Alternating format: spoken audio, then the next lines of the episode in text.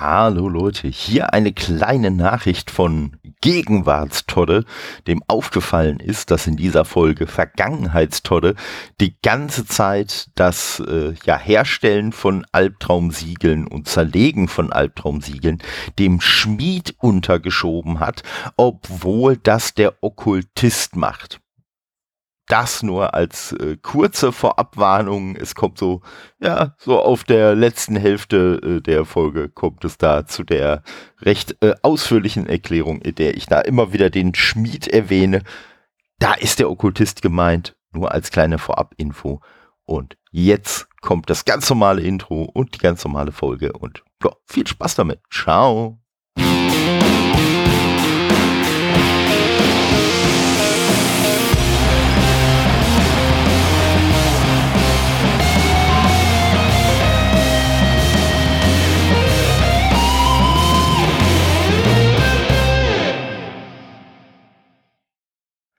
Hallo Leute, willkommen zu unserer Fortsetzung für äh, der Ideen für den Anfang von Diablo 2. Äh, ich weiß, ich weiß ehrlich gesagt jetzt, wo wir aufnehmen, noch nicht ganz, wie ich die Folge nennen will, aber wahrscheinlich Ideen für den Fortschritt. Na, das klingt so nach Anno 1800. Ich werde mir auf jeden Fall irgendwas einfallen lassen, um die Folge irgendwie zu betiteln, die ich aufnehme. Natürlich mal wieder mit dem einzig wahren Kai. Hallo Kai. Hallo Tonne und Halle an, Hallo an alle, die jetzt schon wissen, wie die Folge heißt. ich glaube, ich glaube, den, den Versprecher mit Halle hattest du in der letzten Folge auch schon, oder? Ja, den habe ich irgendwie. ich glaube, das wird einfach so ein Diablo-Run. Ja, ich glaube auch. Ich glaube auch, ja. Und äh, ja, unsere Ideen für den Anfang, die sind bei euch äh, ja auf jeden Fall schon äh, sehr gut angekommen. Und äh, das freut mich, weil es ja schon so ein bisschen auch ein Experiment war. Solche Formate, so als Videoformat auf YouTube kennt man ja doch häufiger im Podcast. Wie ich letztes Mal schon gesagt habe, äh, kenne ich sowas eigentlich nicht, aber es muss nicht heißen, dass es sowas nicht gibt, nur halt, dass ich es nicht kenne. Und äh, ja, wir haben uns mal so überlegt, es gibt ja noch so ein paar äh, Sachen, auf die wir durchaus noch zu sprechen kommen sollten für Leute, die den Anfang von Diablo äh, schon hinter sich gelassen haben und schon so ein bisschen äh, weiter im Spiel vorangeschritten sind.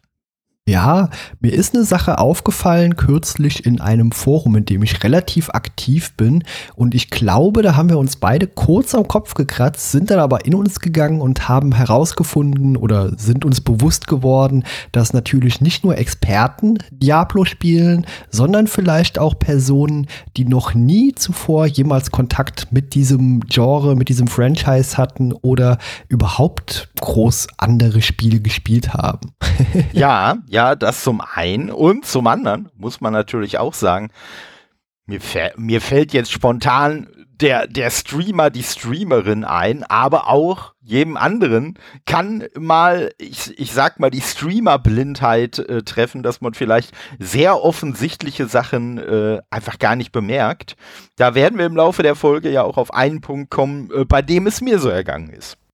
Ja, genau. Also kann durchaus passieren. Und das, was ich jetzt meine konkret, ist eigentlich, dass in dem Forum gefragt wurde, hm, ich habe hier mein ganzes Inventar voller Behälter und weiß nicht, was ich damit machen soll. Behälter, kurz Erklärung, sind die Dinger, die man als Questbelohnung häufig bekommt. Und ja, wenn man so ein bisschen unaufmerksam ist oder es einfach nicht weiß, wie man damit umgeht, ja, dann müllen die einem das Inventar voll. So ist es dieser einen Person ergangen, bis die darüber aufgeklärt wurde, dass man die am PC zumindest mit einem Rechtsklick öffnen kann. Ja, auf dem Controller ist es einfach da draufgehen und dann A drücken. Genau.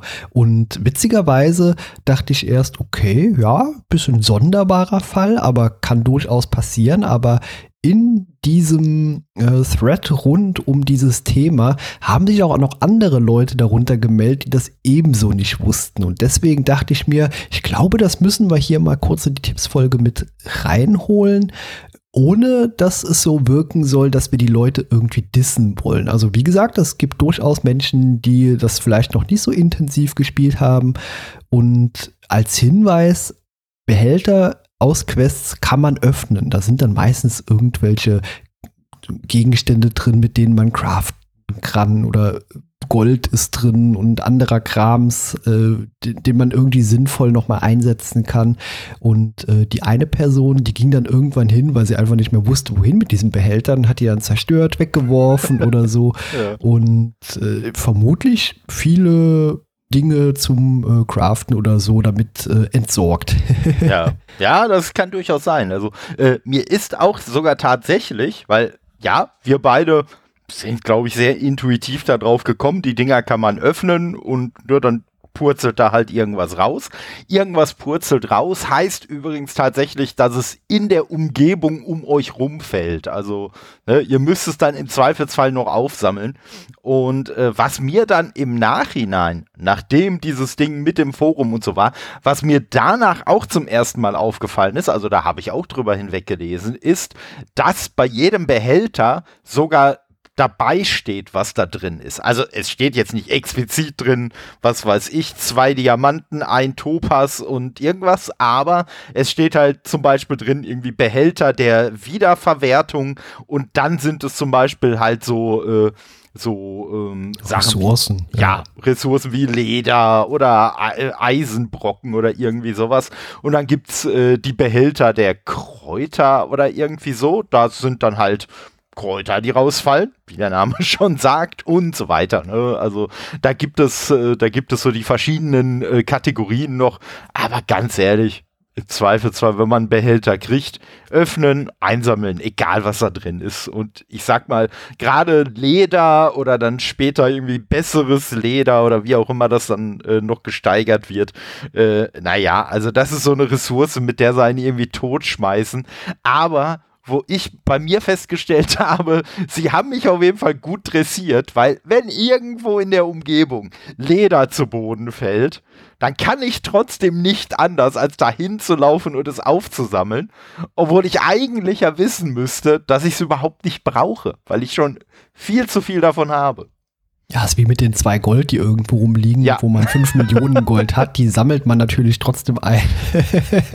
also, so ist es, so ist es. Also, ähm, ja, von daher, ne, kleiner Tipp, äh, kann, kann sicherlich nicht schaden und äh, ja, ich äh, denke mal, was weiteres, was ja, ähnlich offensichtlich ist, aber was man auch mal schnell übersehen kann, ist, wie hilfreich die Minimap ist. Also äh, je nachdem, wie viel, wie wenig Erfahrung man äh, mit so solchen Spielen hat, weil äh, auf dem Minimap halt natürlich zum einen so ein bisschen die Umgebung und so zu sehen ist, aber zum anderen kriegt man da halt auch äh, sehr wertvolle äh, ja, ich sag mal, Zusatzinfos, dass zum Beispiel gerade irgendwelche Elite-Gegner in der Nähe sind oder äh, wenn man in der Höllenflut ist, ne, die man ab Weltstufe 3 freischaltet, äh, wenn dann ein Höllenflutboss in der Nähe ist, dann kriegt man das auch auf der Map angezeigt und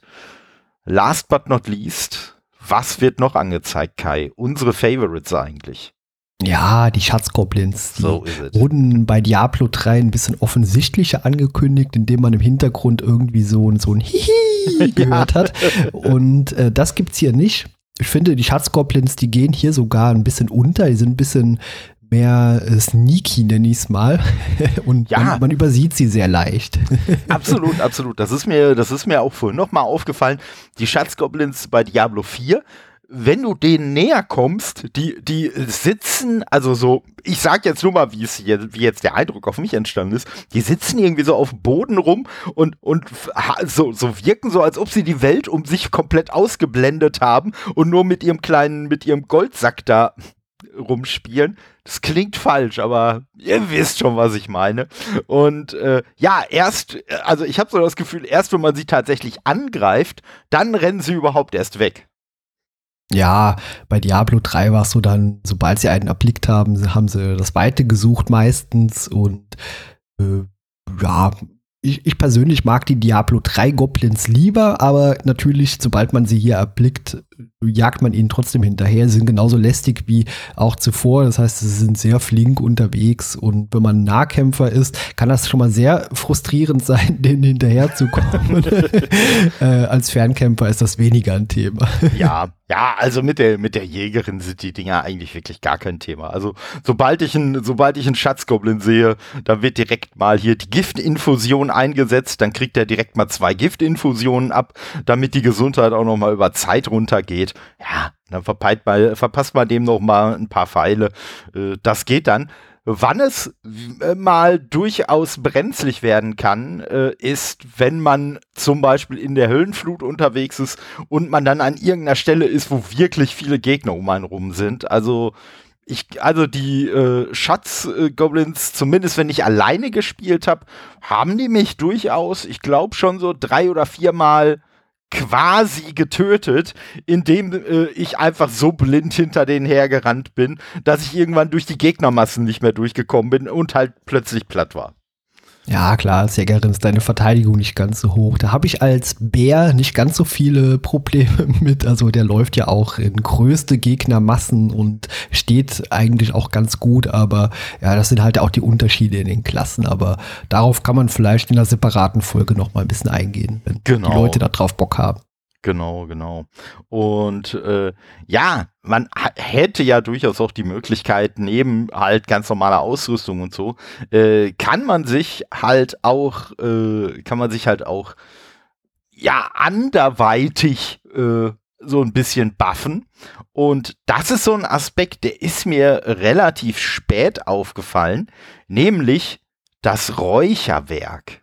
Das äh, schaltet man, ich glaube, weiß gar nicht, ab Level 30, 40, 50, irgendwann schaltet man es frei. Äh, bei der äh, Alchemistin kriegt man das Ganze. Und äh, dieses Räucherwerk äh, ja, das kann man einsetzen. Es wird immer sehr, sehr klar erklärt, äh, was für Verbesserungen das sind. Also es kann zum Beispiel sein, dass irgendwie Rüstung um 200 erhöht wird äh, oder dass äh, Intelligenz um so und so viel erhöht wird. Das Ganze dauert immer 20 Minuten an. Und jetzt kommt der Clou. Das wirkt nicht nur auf einen selber, wie die Elixiere, die man ja zu sich nehmen kann, sondern das wirkt auch alle, äh, auf alle, ja, es müssen nicht mal Verbündete sein, es müssen einfach nur ganz normale Mitspieler sein, die um einen rumstehen. Ja, es ist quasi ein Gruppenbuff. Also genau der alle in kurzer Reichweite gleich mitwirkt. Klar, läuft relativ kurz und ich glaube, die sind auch teilweise relativ teuer in der Produktion, aber gerade für starke Gegner wie Weltbosse auf jeden Fall mit Sicherheit empfehlenswert. Absolut. Und da jetzt mal ein Tipp an euch alle, wenn ihr die Legions-Events macht. Also das ist jetzt ein Doppeltipp. Der greift jetzt die Räucherwerke nochmal auf und ist nochmal ein eigener Tipp für sich, wenn ihr Legions-Events angeht an dem Ort, wo man sich vorher sammelt, gibt es immer ein Lagerfeuer. Auch das ist auf der Minimap nochmal zu sehen. Je nachdem, wie viele Leute da halt rumlaufen, sieht man es besser oder schlechter, aber es wird auf jeden Fall auch auf der Minimap angezeigt. Und wenn ihr zu diesem äh, Lagerfeuer geht, äh, gibt es für das äh, Legions-Event nochmal einen Erfahrungsboost für euch. Und der charmante Vorteil ist, wenn ihr euch an dieses Lagerfeuer stellt und dann kommt eine Jägerin vorbei, die zum Beispiel Schutina heißen kann oder Feilinchen und vom Tonne gespielt wird, dann kann es nämlich sein, dass ich mein Räucherwerk auspacke und alle Leute, die in der Nähe von dem Lagerfeuer stehen, die kriegen dann auch meinen Buff mit ab. Ja, schon ein ganz nettes Feature. Eine andere Sache, die mir auch durch Zufall nur aufgefallen ist, als ich mal so die Umgebung ein bisschen erkundet habe, da stehen teilweise am Wegesrand auch so ein bisschen teilweise nicht so ganz offensichtlich solche Statuen herum, die vorne so eine Plakette dran haben. Und anfangs haben wir die zwar auch gesehen, wahrgenommen, aber eigentlich nicht weiter ja, also beachtet. Und beim äh, Anspielen habe ich dann irgendwann mal geschaut und dachte mir, okay, was steht denn da wirklich auf diesen Plaketten drauf? Und dann stehen da so Texte drauf wie und irgendwelche Dankbarkeit möge äh, es du hier erfahren. Und dann habe ich einfach mal diesen Emote Danke benutzt und dann hat dieser Schrein, nenne ich es mal, Emote-Schrein haben wir es genannt, auch irgendeinen speziellen kleinen Buff ausgespuckt. Also anders als diese normalen Stärkungsschreine, die häufiger mal rumstehen, die einen zum Blitz werden lassen oder äh, die Erfahrung irgendwie erhöhen oder solche Scherze sind das hier noch mal ganz andere. Ich glaube, das war auch während der Beta nicht so, da waren die noch ein bisschen unauffälliger. Später kam noch so eine Art Ring dazu, der davor dann so angezeigt wurde und das noch ein bisschen offensichtlicher macht. Aber auch das kann man machen, hat mal mehr, mal weniger sinnvolle Effekte. Manchmal läuft einem auch nur so ein Geisterhundchen hinterher, aber es ist auf jeden Fall ganz nett. Aber das Geisterhündchen kann man streicheln. Da, man muss ganz nah an das Hündchen gehen und dann das Hallo-Emote machen. Dann sagt er Hallo. Oder wenn sie ist Hallo und streichelt das Hündchen. Ja, genau. Oder beim nächsten Gegner, den man tötet, äh, wartet ein Goldregen auf einen. Auf jeden Fall auch ein sehr nettes Feature, das man sehr leicht übersehen kann. Absolut. Und äh, da, da sind wirklich verrückte, verrückte Sachen bei. Was ich daran halt auch verrückt finde, ist, die, äh, einer dieser Schreine ist sogar am Anfang in der Kampagne wird einem, wird man sogar von Lorat auf einen dieser Schreine aufmerksam gemacht. Aber ich glaube, das ist entweder ganz kurz oder ganz äh, oder, oder äh, kurz vor oder kurz nach dem ersten Lilith-Schrein, äh, den man gezeigt kriegt. Ja, und äh, ne, so, dann stellt man sich halt vor diesen Schrein, weil man kennt ja, okay, wenn ich da jetzt dran gehe, passiert irgendwas. Ja, und dann kriegt man halt nur diesen Text angezeigt. Und man muss aber dazu sagen, du hast es gerade schon gesagt, sie haben jetzt extra noch diesen Ring eingebaut und was sie sogar auch noch machen, ist, das Wort, was für einen am wichtigsten ist, für das Emote, was man da auswählen soll, wird sogar noch in, komplett in Großbuchstaben angezeigt.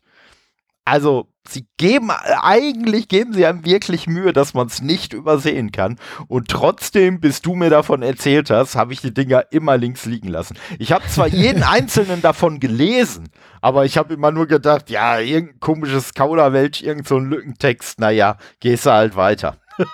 Ja, genau so ging es uns beiden an Anfangs, bis ich irgendwann so diesen Geistblitz hatte. Hm, was könnte das wohl sein? ja, ja. und ja.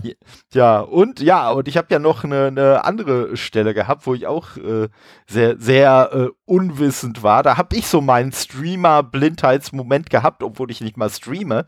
Und äh, zwar war das die Tatsache, dass ich mich lange gewundert habe, aber ich habe mich halt einfach damit abgefunden, dass man nur seine ganz normale Ausrüstung und seine Waffen verbessern kann, nicht aber die Ringe und Amulette. Ja, stimmt. Das war auch so eine Sache, die ich da, glaube ich, einfach so am Rande mal erwähnt hatte. Dann, ach, ich gehe jetzt mal kurz noch meine Ringe aufwerten und du so ein bisschen verdutzt reagiert hast darauf und ich so dachte, hm, was war das jetzt? Und du mir dann quasi danach gebeichtet hast, bis jetzt wusste ich noch gar nicht, dass das überhaupt geht. Ja, und vor allem, das, das Lustige war halt wirklich, dass ich wirklich, also nicht nur, dass ich es nicht wusste, ich habe bewusst gedacht, es würde nicht gehen. Also. Ja, ja deswegen, deine Reaktion war fast so, verarscht er mich gerade? Was erzählt er mir denn da? Ja, also klar, also Schmuck kann man eben auch aufwerten, nur halt nicht beim Schmied. genau, ne, das geht dann äh, beim Juwelier. Da ist dann genauso wie beim Schmied halt mit der anderen Ausrüstung. Ne, auch quasi an derselben Stelle kann man dann halt beim Juwelier dann entsprechend seinen Schmuck aufwerten lassen.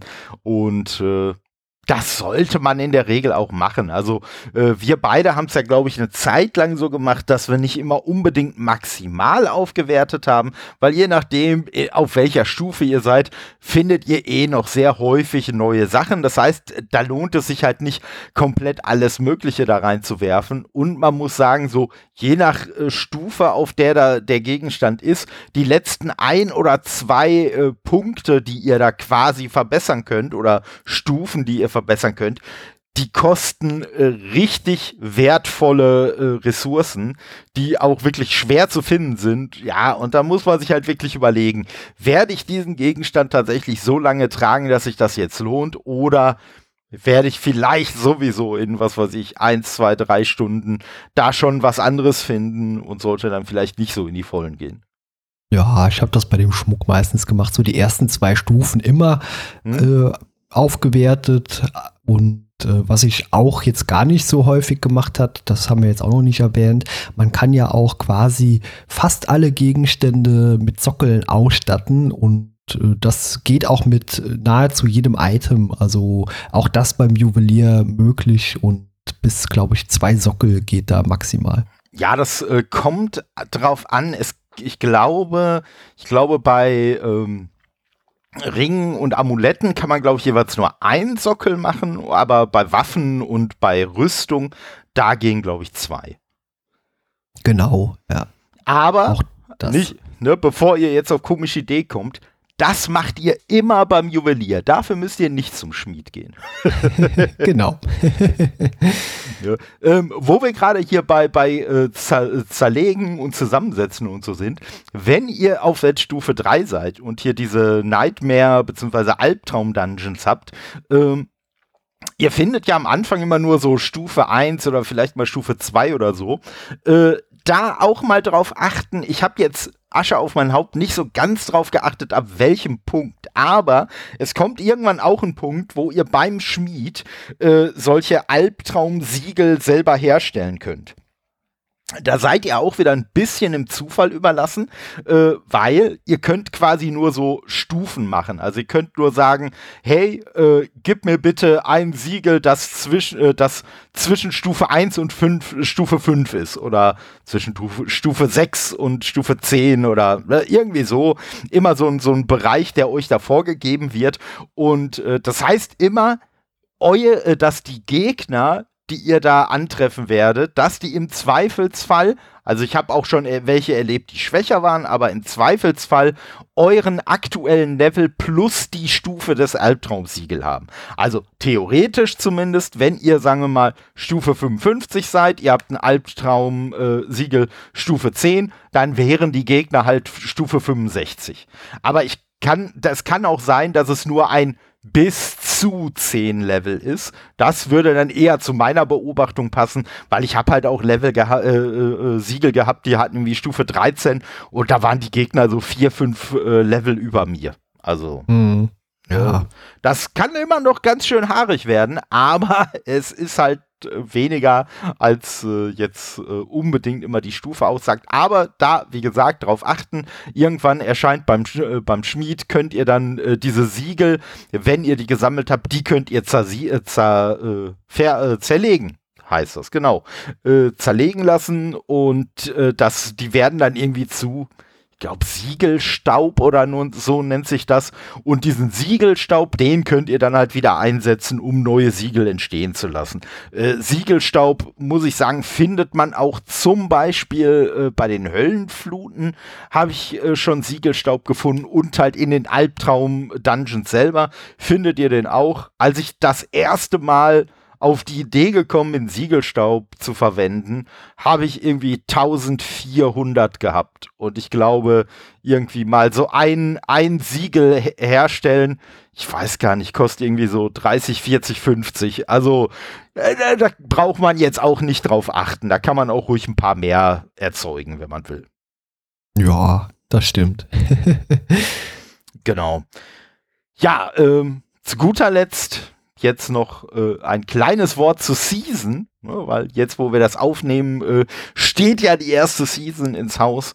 Ähm, wenn ihr euch da vorbereiten wollt, was, wo, worauf sollte man achten, Kai? Moment, hab noch gerade was getrunken. Oha. Also ihr solltet auf jeden Fall darauf achten, während, vor und nach der Season immer hydriert bleiben. Das ist auf jeden Fall wichtig. Äh, genau, ohne dabei zu verschlucken. Das habe ich gerade großartig hinbekommen, das nicht zu schaffen. genau, also beste Vorbereitung auf jeden Fall. Äh, man muss es nicht machen, aber man sollte es vielleicht tun, dass man zum Beispiel hier schon mal diese ganzen Lilith-Altäre überall einsammelt, weil die einem schon so ein bisschen, äh, glaube ich, den Einstieg in die Season erleichtern werden. Absolut. Also ich, ich bin mir nicht zu 100% sicher, aber wir, wir gehen jetzt einfach mal davon aus, weil die Statuen, die krieg, geben euch ja auch immer so, ein, so einen einzelnen Boost, also was weiß ich, zum Beispiel irgendwie plus zwei auf Intelligenz oder auf Geschicklichkeit oder sonst was, oder auch, dass ihr mehr von diesen äh, äh, obskuren Obolussen da einsammeln könnt für den Kuriositätenhändler. Aber die sind natürlich auch, äh, die geben natürlich auch immer Ansehen für die Regionen, in denen ihr unterwegs seid. Und wenn ihr die Lilith-Statuen einsammelt und im besten Fall alle, aber zumindest möglichst viele Gebiete äh, erobert, erobert habt, de, äh, entdeckt habt, ähm, dann äh, habt ihr wohl, so wie es jetzt im letzten Stream von den Entwicklern gesagt wurde, dann solltet ihr direkt am Anfang schon ungefähr so viel Ansehen haben, dass ihr bei jeder Region direkt mal die ersten beiden von fünf Stufen freigeschaltet habt, was in der Regel heißt, ein zusätzlicher Trank und ein zusätzlicher Fertigkeitspunkt. Ne? Genau. Wobei ja, also durchaus nicht, hilfreich. Genau, aber nicht in der Reihenfolge. Also als erstes kriegt er den Fertigkeitspunkt, dann kriegt er den Trank. So, ne, nur der Vollständigkeit halber. Und äh, ja, und das ist wichtig, weil, nochmal als kleiner Tipp, habt ihr vielleicht auch schon gehört, ihr müsst für die Season einen komplett neuen Charakter anlegen. Aber, wie gesagt, der hat halt den Vorteil, die Lilith-Statuen, die ihr vorher gefunden habt und äh, die Gebiete, die ihr vorher freigedeckt habt, die kriegt ihr für den Season-Charakter auch direkt mit. Das heißt, ne, der hat schon so einen kleinen, so einen kleinen Startvorteil. Ja, es wäre auch unfassbar lästig, wenn man die Dinger jedes Mal wieder aufs Neue einsammeln müsste oder suchen und uh, ist ja ähm, so schon so ein bisschen Hausaufgaben, äh, Fleißarbeit, aber. dazu, dazu noch ein kleiner Fun-Fact: Das war ursprünglich so geplant. Ja, dachte also, ich mir schon, aber irgendwann, ich glaube, dann wären äh, die Spieler den Entwicklern wirklich auf die Hütte gestiegen. Ja, also sie, sie haben es sie haben's, äh, sehr nett formuliert. Sie haben halt einfach gesagt, ja, das wäre der ursprüngliche Plan gewesen, aber auf Basis von Fan-Feedback hat man dann entschieden, da wohl doch einen Ansatz, äh, einen anderen Ansatz zu wählen.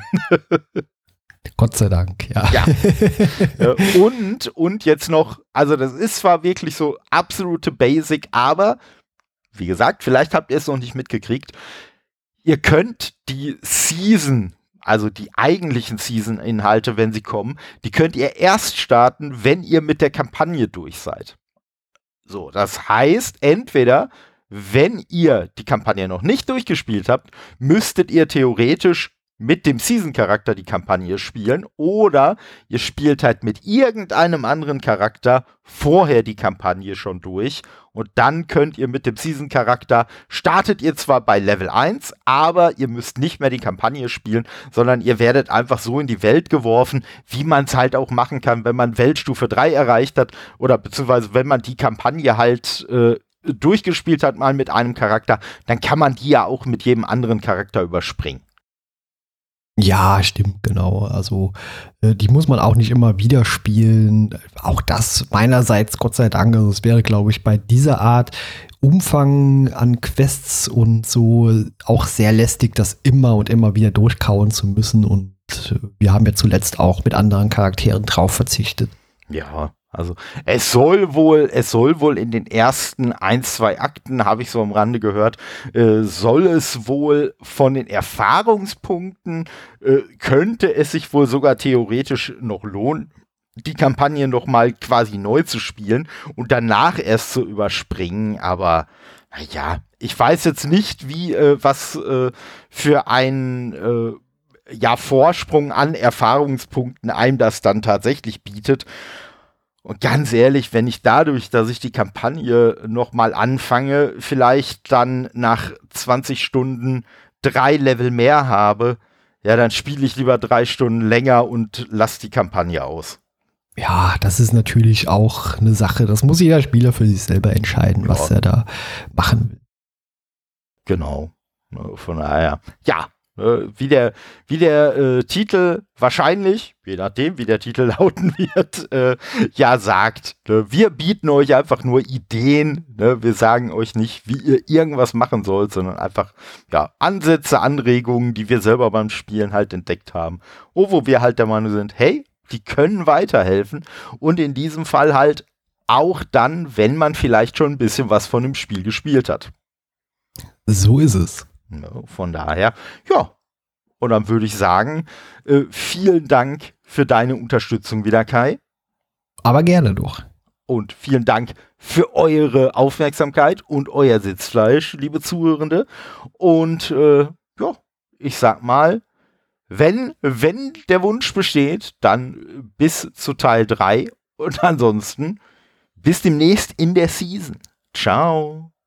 Tschüss.